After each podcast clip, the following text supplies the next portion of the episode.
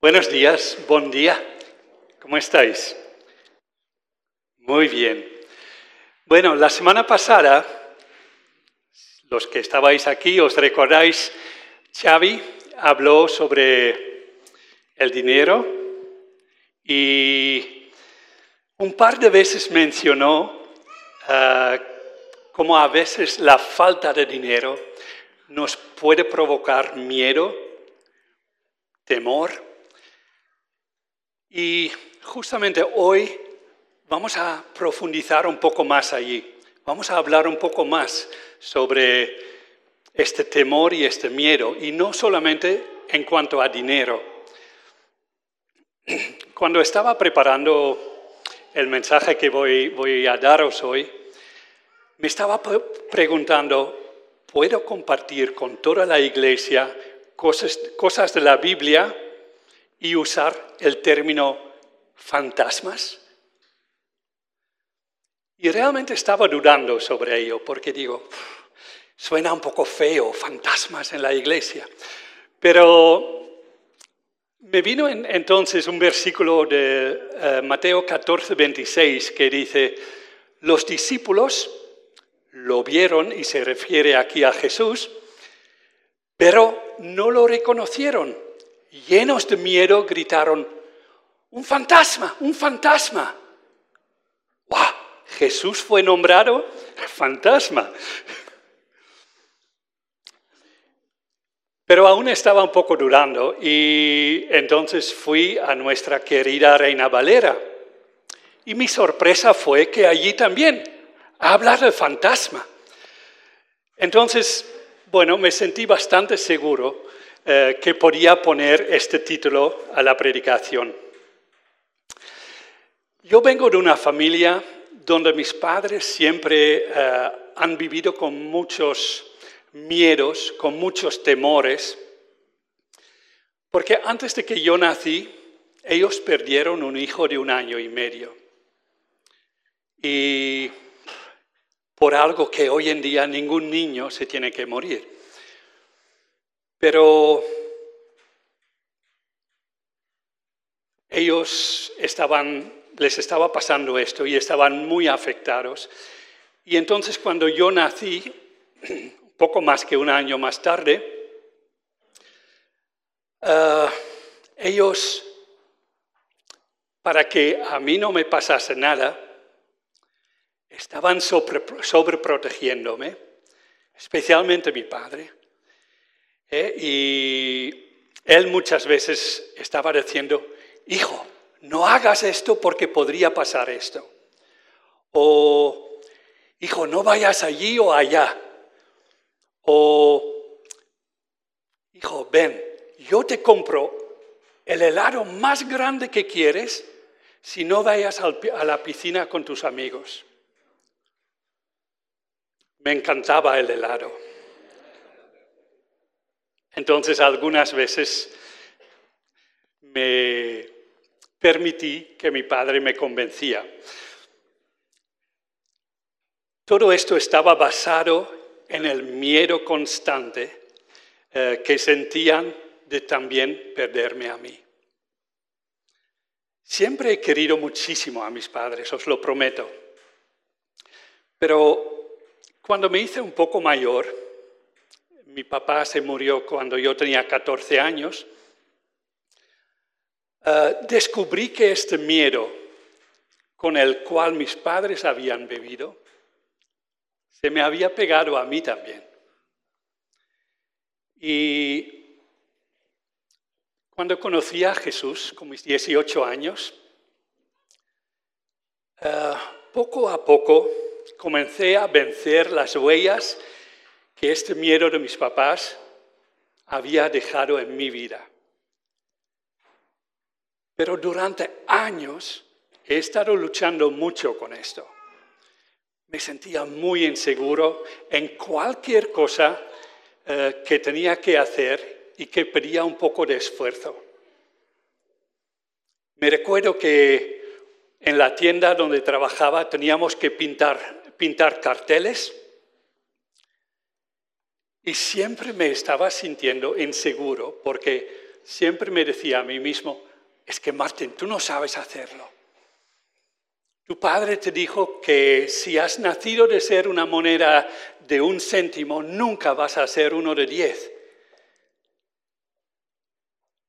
Vengo de una familia muy, humilde y entonces siempre estaba pasando esto, que cuando tenía que hacer algo importante, la inseguridad me estaba cogiendo y dudaba si realmente podría hacerlo bien.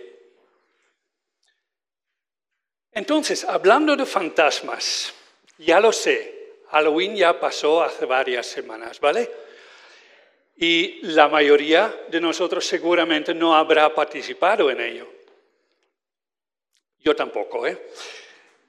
Pero hoy me gustaría hablar sobre estas fantasmas que algunas veces o para algunos de nosotros probablemente muchas veces, nos vienen para asustarnos. ¿eh? Y no es como, ah, el dibujo ya se ha ido, pero no es como esta fantasma que hace esto. Estoy hablando estas fantasmas que traen temor a tu corazón, que traen preocupación desmesurado a nuestras vidas. y, muchas veces pasa que por la noche nos asustamos y está allí este fantasma del temor y el miedo. Y esto viene normalmente muchas veces por la noche, cuando el Señor nos promete que Él nos dará sus bendiciones durante el sueño. Entonces, muchas veces estas fantasmas que nos vienen por la noche, y nos, eh, estoy seguro que no nos pasará a todos, pero sé que hay un buen porcentaje de personas aquí a quien sí que está pasando esto. Entonces, a mí me ha pasado que me despierto por la noche y me recuerdo que hay promesas de Dios en la Biblia hablando sobre el temor y el miedo. Pero en este momento que viene tanta angustia, parece que la palabra de Dios ya no está tan fuerte, porque el fantasma parece mucho más grande. Muchas veces cuando nos pasa esto por la noche o durante el día, porque también pasa durante el día, eh, nos podemos sentir desanimados o hasta un poco deprimidos porque descubrimos que lo que pensábamos que era tan firme en nuestra vida, la palabra de Dios, en estos momentos parece que el nivel había bajado mucho. ¿Me entendéis, no? Lo que estoy diciendo. estamos comunicando bien. Vale. Os voy a dar un par de ejemplos con los cuales seguramente ninguno de vosotros ha estado luchando.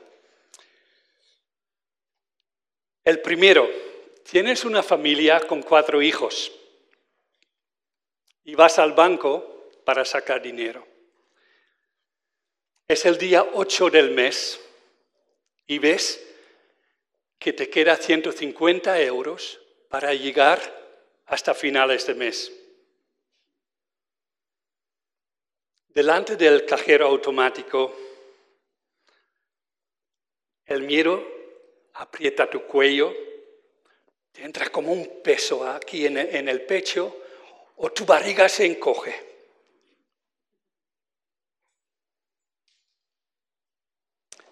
Algunas veces en estos momentos te viene un flash diciendo, ah, pero la Biblia dice esto. Pero este miedo, esta fantasma, es tan fuerte que parece que el versículo ya no parece tan poderoso. ¿Os ha pasado alguna vez? Sí, oh, veo muchas cabezas que dicen esto. Muy bien. Entonces, solo vemos en este momento las imposibilidades. Y de golpe te recuerdes, recuerdas que tus dos hijos necesitarán urgentemente bambas nuevas. Solo esto ya vale hoy en día 150 euros. ¿Cómo voy a comer? ¿Qué les voy a dar? Y allí poco a poco empieza a entrar el pánico. Otro ejemplo, por la noche estás intentando dormir y te viene a la mente el problema que tienes con alguien. parece que todo está súper vivo otra vez, has tenido un conflicto con alguien y sabes que en realidad tendrías que arreglarlo, pero ya has hecho una distancia kilométrica entre ti y esta persona. Y Dios te está hablando que, oye, tendrías que arreglarlo y te pones muy nervioso. Viene angustia, viene hasta fantasma que dice, no lo hagas, porque te tendrías que humillar, como esto es lo peor que te puede pasar. Empieza a obrar el temor y es algo que te da un sueño muy intranquilo. Otro ejemplo. Estás sintiendo un dolorcito en alguna parte de tu cuerpo. Y viene la preocupación. ¿Qué será? no será nada serio, ¿no? Y empiezas a buscar en Internet. ¿Quién no lo hace hoy en día? Y entras en una página y te dice, oh, cuando te duele allí, podría ser un cáncer. Os reís, pero sé que muchos de vosotros estáis haciendo este juego de ir a, Internet para buscar. Y me incluyo a mí mismo, ¿eh? O, ah, no, cáncer no, pero también podría ser esto o esto. Y al final, las nubes negras están viniendo y casi te ves en un ataúd.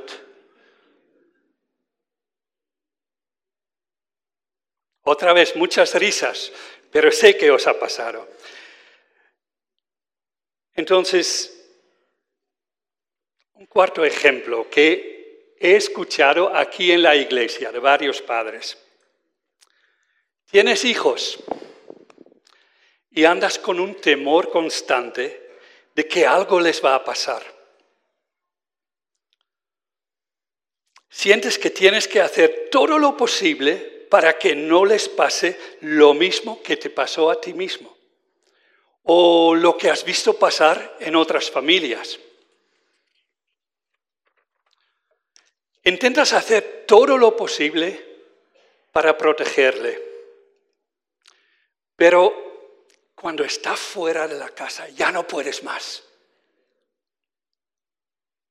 Te entra un temor de que todos tus esfuerzos no son suficientes. Muchas veces ya puedes pensar en pocas otras cosas que en el bienestar de tu hijo. Y pensando en esto, ¿qué viene? Tu fantasma de temor, que no te dejará descansar. El último ejemplo, también, algo muy real, que está pasando aquí también. Has venido de otra iglesia a esta iglesia. Y los primeros domingos has dicho, ¡oh, guay! Pero después empiezas a ver cosas que dices, ¡Ah! esto también pasó a mi antigua iglesia y allí me han hecho mucho daño. Y viene el fantasma diciéndote, probablemente es mejor que no vayas a otra iglesia, porque al mejor otra vez te van a hacer daño. Espero que os puedo tranquilizar, estáis en una iglesia sana. Tenemos nuestros fallos, pero si nos equivocamos, sabemos pedir perdón y aceptamos eh, corrección. Entonces, ¿qué es el miedo exactamente?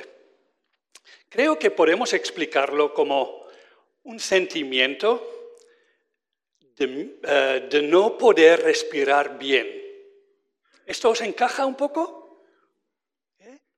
A mí cuando me coge mucho miedo de algo, parece que me cuesta respirar.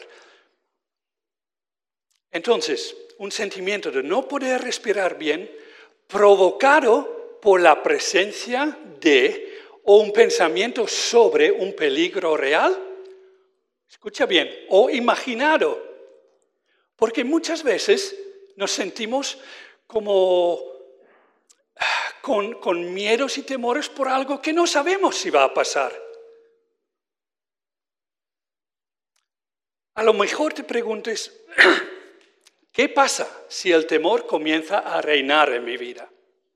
Si un sentimiento de miedo, de angustia o de pánico se hace tan fuerte que hace que ya no puedo funcionar bien o funcionar normal, lo que llamamos normal. Algunas veces no sé qué es normal y anormal, pero bueno. Bueno, os voy a dar tres aspectos del miedo. Primero, el miedo paraliza. ¿Quién lo ha experimentado en su vida? Oh, bien. Vamos por buen, buen camino. Otro. El miedo alimenta la duda. Y el tercero, el miedo y el temor intentan matar los planes que Dios tiene para ti es lo primero que el miedo ataca. El miedo y el temor no es otra cosa que el arma principal de nuestro amigo, enemigo, perdón, enemigo Satanás.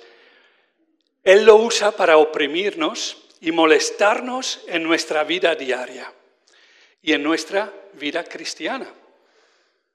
Él a través del miedo intenta implantar mentiras en nuestro corazón.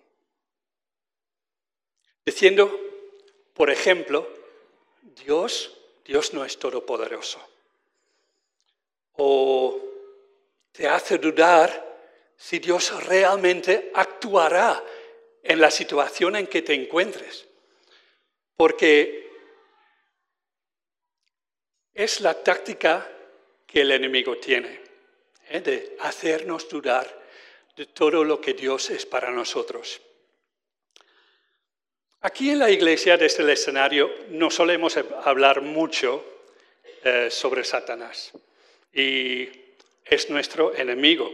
Tenemos que estar muy conscientes que es real y que está funcionando a nuestro alrededor. Él intenta destruirnos y intenta que básicamente dejemos nuestra, nuestra fe en Dios. Pero os voy a contar y mencionar esta mañana una verdad que muchos probablemente nos hemos olvidado. Escucha bien. Dios te ama por quien eres, no por lo que haces o lo que puedes hacer. Os lo digo otra vez porque es muy importante de tenerlo en cuenta. Dios te ama por quien eres, tal como eres, con todas las eh, los fallos, con todas las imperfecciones, te ama. Entonces, no es por lo que tú puedes significar en el reino de Dios. No. Esto es algo que viene más tarde. Pero primero Él te ama por quién eres tú. Muchas veces Satanás nos intenta influenciar a través del temor y los miedos. Quiere que nos enfoquemos en estos miedos y que perdamos nuestra fe en Dios. Es un artista en hacernos ver todo de color negro, sin salida, sin posibilidades de cambio, sin posibilidades de mejora. Estás aquí y aquí te quedas durante el resto de tu vida.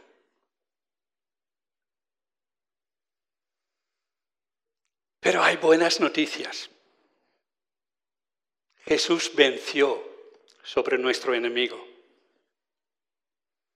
Lo leemos en Colosenses 2.15.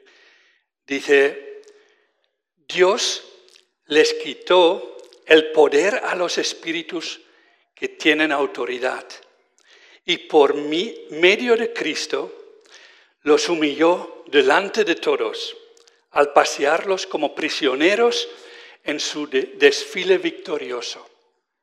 Amén. Vale. Sé que varios de vosotros al escuchar los ejemplos que he mencionado antes, os habéis podido identificar con algunos de ellos. ¿Y habéis descubierto algún fantasma, algún miedo en vuestras vidas? Y creo que teniendo en cuenta el versículo que hemos leído hace un momento, tendríamos que darnos cuenta de que no hace falta que aceptemos todos estos miedos, eh, todos estos temores, todas estas preocupaciones en nuestra vida. Él, Dios, nos ha dado armas para poder luchar y actuar en contra de todo esto. Y esta mañana os quiero hablar sobre el poder que hay en confesar y proclamar en voz alta en contra de los poderes que nos están trayendo miedo a nuestros corazones. Venimos desde muchos trasfondos, ya lo sé. ¿eh? Algunas veces, algunos de nosotros venimos de fondos más clásicos, eh, otros eh, venimos de iglesias pentecostales o lo que sea, y muchos somos una buena mezcla, esto es lo, que me gusta de la viña. Y una parte de los que estamos aquí conocéis lo que voy a compartir esta mañana, y para otros será completamente nuevo. Os voy a dar otro ejemplo de mi propia vida. Cuando Marga y yo llegamos a España a finales del año 91, entramos en la empresa donde hemos trabajado hasta julio de este año. Y los primeros días que, yo, que estuvimos allí, yo empecé haciendo la contabilidad.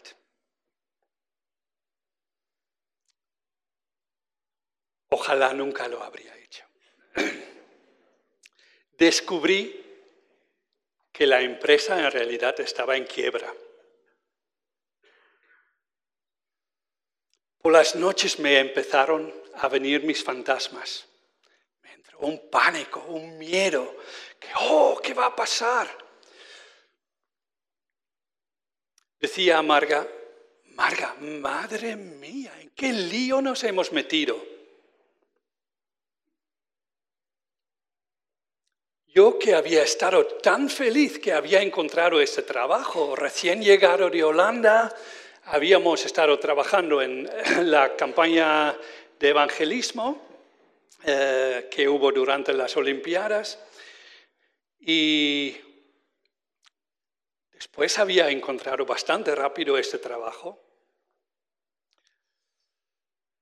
Yo que había estado tan feliz, ahora estaba con el alma, a mis pies. En Holanda diríamos con el alma debajo del brazo. Y cada vez iba peor.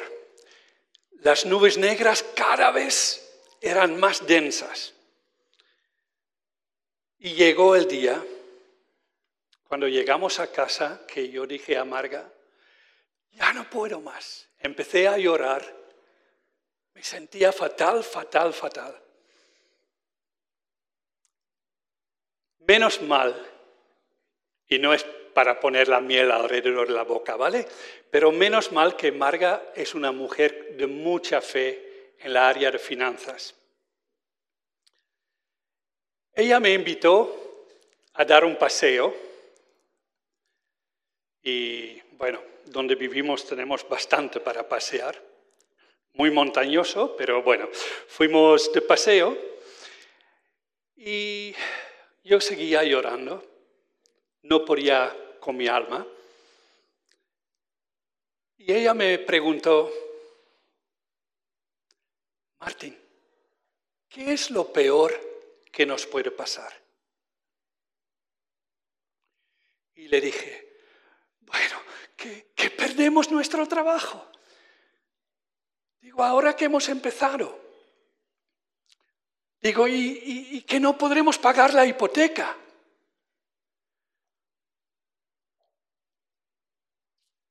Y doy gracias al Señor para la mujer que me ha dado.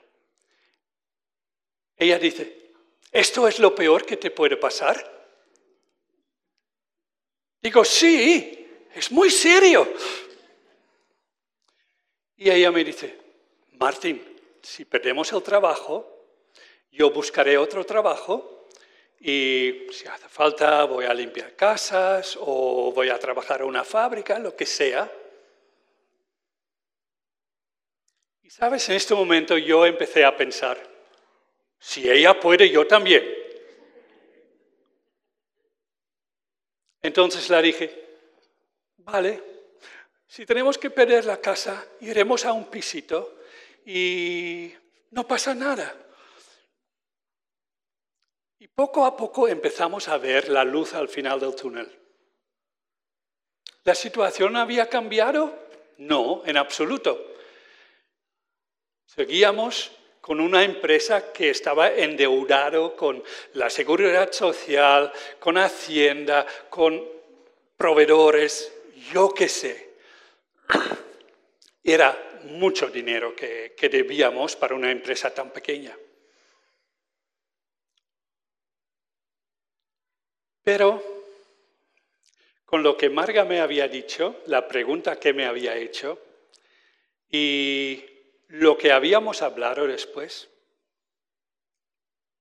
yo sentí que estábamos quitando el poder de mis miedos. Que realmente, eh, básicamente estábamos diciendo, jaja, no puedes con nosotros. Y fue el momento en que Marga y yo pudimos levantarnos por encima de todo lo que estaba, eh, que, había pasado en las últimas semanas en nuestras vidas. Nos pudimos poner encima y sí, pudimos reír eh, sobre los miedos que el enemigo intentó implantar en nuestras vidas. Bueno, os dije antes de esta historia que no haría falta de seguir viviendo con nuestros temores, miedos, preocupaciones. Vamos a hablar sobre las armas que tenemos para ir en contra de esto. En la Biblia Jesús dice que Él es la luz del mundo. ¿Correcto? Sí. Entonces, ¿qué tenemos que hacer cuando estamos luchando con estas fantasmas? fantasmas de temor, preocupación, miedo, todas estas cosas nacen del reino de la oscuridad. Y lo que tenemos que hacer es atacar este tipo de molestias de la oscuridad con la luz de Dios. En la Biblia Jesús dice que Él es la luz del mundo. Entonces vamos a usar esta luz para atacar. Antes de hacerlo, tenemos que estar seguros que realmente nuestro corazón está en buenas condiciones para atacar. Entonces, vamos animarnos a nosotros mismos con versículos de la Biblia. Y vais a tener aquí varios versículos. Eh, empezamos con Isaías 41, 10, que dice, así que no temas, porque yo estoy contigo. No te angusties, porque yo soy tu Dios. Te fortaleceré y te ayudaré. Te sostendré con mi diestra victoriosa. Josué 1.9 dice, ya te lo he ordenado, sé fuerte y valiente. No tengas miedo ni te desanimes, porque el Señor tu Dios te acompañará donde quiera que vayas. Isaías 41, 13. Porque yo soy el Señor, tu Dios, que sostiene tu mano derecha. Yo soy quien te dice, no temas, yo te ayudaré. Primero de Pedro 5, 7 depositad en Él toda ansiedad, porque Él cuida de vosotros. ¿Os dais cuenta que la alabanza de esta mañana encaja perfectamente con lo que estamos hablando ahora? Nos hemos podido preparar esta mañana. Salmo 23, 4. Aún si voy por valles tenebrosos, no temo peligro alguno porque tú estás a mi lado. Tu vara de pastor me reconforta. Romanos 8:15. Y vosotros no recibisteis un espíritu que de nuevo os esclaviza al miedo, sino el espíritu que os adopta como hijos y os permite clamar, Abba, Padre. Hebreos 13:6. Así que podemos decir con toda confianza, el Señor es quien me ayuda. No temeré. ¿Qué me puede hacer un simple mortal? ¿Os dais cuenta que los miedos muchas veces tienen que ver con un simple mortal? Marcos 6, 49, 50. Los discípulos al verlo caminar sobre el agua creyeron que era un fantasma. Allí sale el fantasma otra vez. Y se pusieron a gritar llenos de miedo por lo que veían. Pero él habló enseguida con ellos y les dijo, calmaos, soy yo, no tengáis miedo.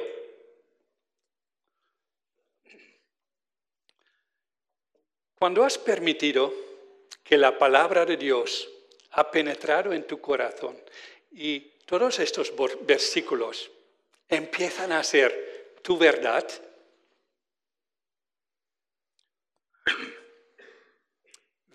ves al, Señor y llévale tu maleta con miedos. Y no te lo llevas otra vez, eh, cuidado. Entonces déjalo allí y recibe su paz. Y no quiero convertir la predicación de esta mañana en un estudio bíblico, pero os voy a dar más versículos. son unas frases, frases que usamos muchas veces en sendas. Están vinculados claramente a versículos y te ayudarán a batallar contra las mentiras que el enemigo ha plantado en nuestros corazones. Son nueve. Efesios 1.7, yo he sido perdonado, estas verdades cójales y proclámales en voz alta cuando estás luchando con temores, ¿eh? en contra del reino de la oscuridad. Yo he sido perdonado de todos mis pecados y he sido lavado con la sangre de Jesús. En 2 Corintios 5, eh, versículo 17, yo soy una nueva criatura. Colosenses 1:13, yo he sido liberado del poder de las tinieblas y traslado al reino de Dios. Apocalipsis 21:7, yo soy victorioso. Jeremías 31:3, yo soy amado con un amor eterno. Completamente en contra de lo que el enemigo muchas veces intenta comunicarte, diciéndote, tú eres un gran nadie, no nadie. Romanos 8:37, yo soy más que vencedor. Romanos 8:1, yo estoy libre de toda condenación. Juan 10:10, yo tengo vida abundante en contra de tener que vivir una vida en pobreza. Filipenses 4:7. Yo tengo la paz de Dios que sobrepasa todo entendimiento. Y os prometo que podría ampliar este listado con como mínimo 90, 90 frases más basado en versículos. Entonces, si queréis más de este tipo de frases para animarte a ti mismo, dímelo, te los mandaré. Probablemente me dices, Martín, esto suena genial, pero no sé si me va a funcionar. Chicos, os prometo que a nosotros nos ha funcionado. Y con gente con quien hemos compartido esto, ellos han experimentado que funciona. La proclamación es un arma que Dios nos da para eh, ir en contra de lo que el enemigo nos intenta meter aquí en nuestra cabecita o en nuestro corazón. Entonces empezad, a hacerlo. No es una fórmula mágica que dices una vez y después esperas a que pasa algo. No, es algo que tiene que formar parte de tu vida diaria. Cuando pasas tiempo con Jesús y sientes que hay lucha, sientes que vienen temores a tu corazón, coge esto, empieza a usarlo, empieza a proclamarlo. Porque allí están las armas que Dios nos está dando.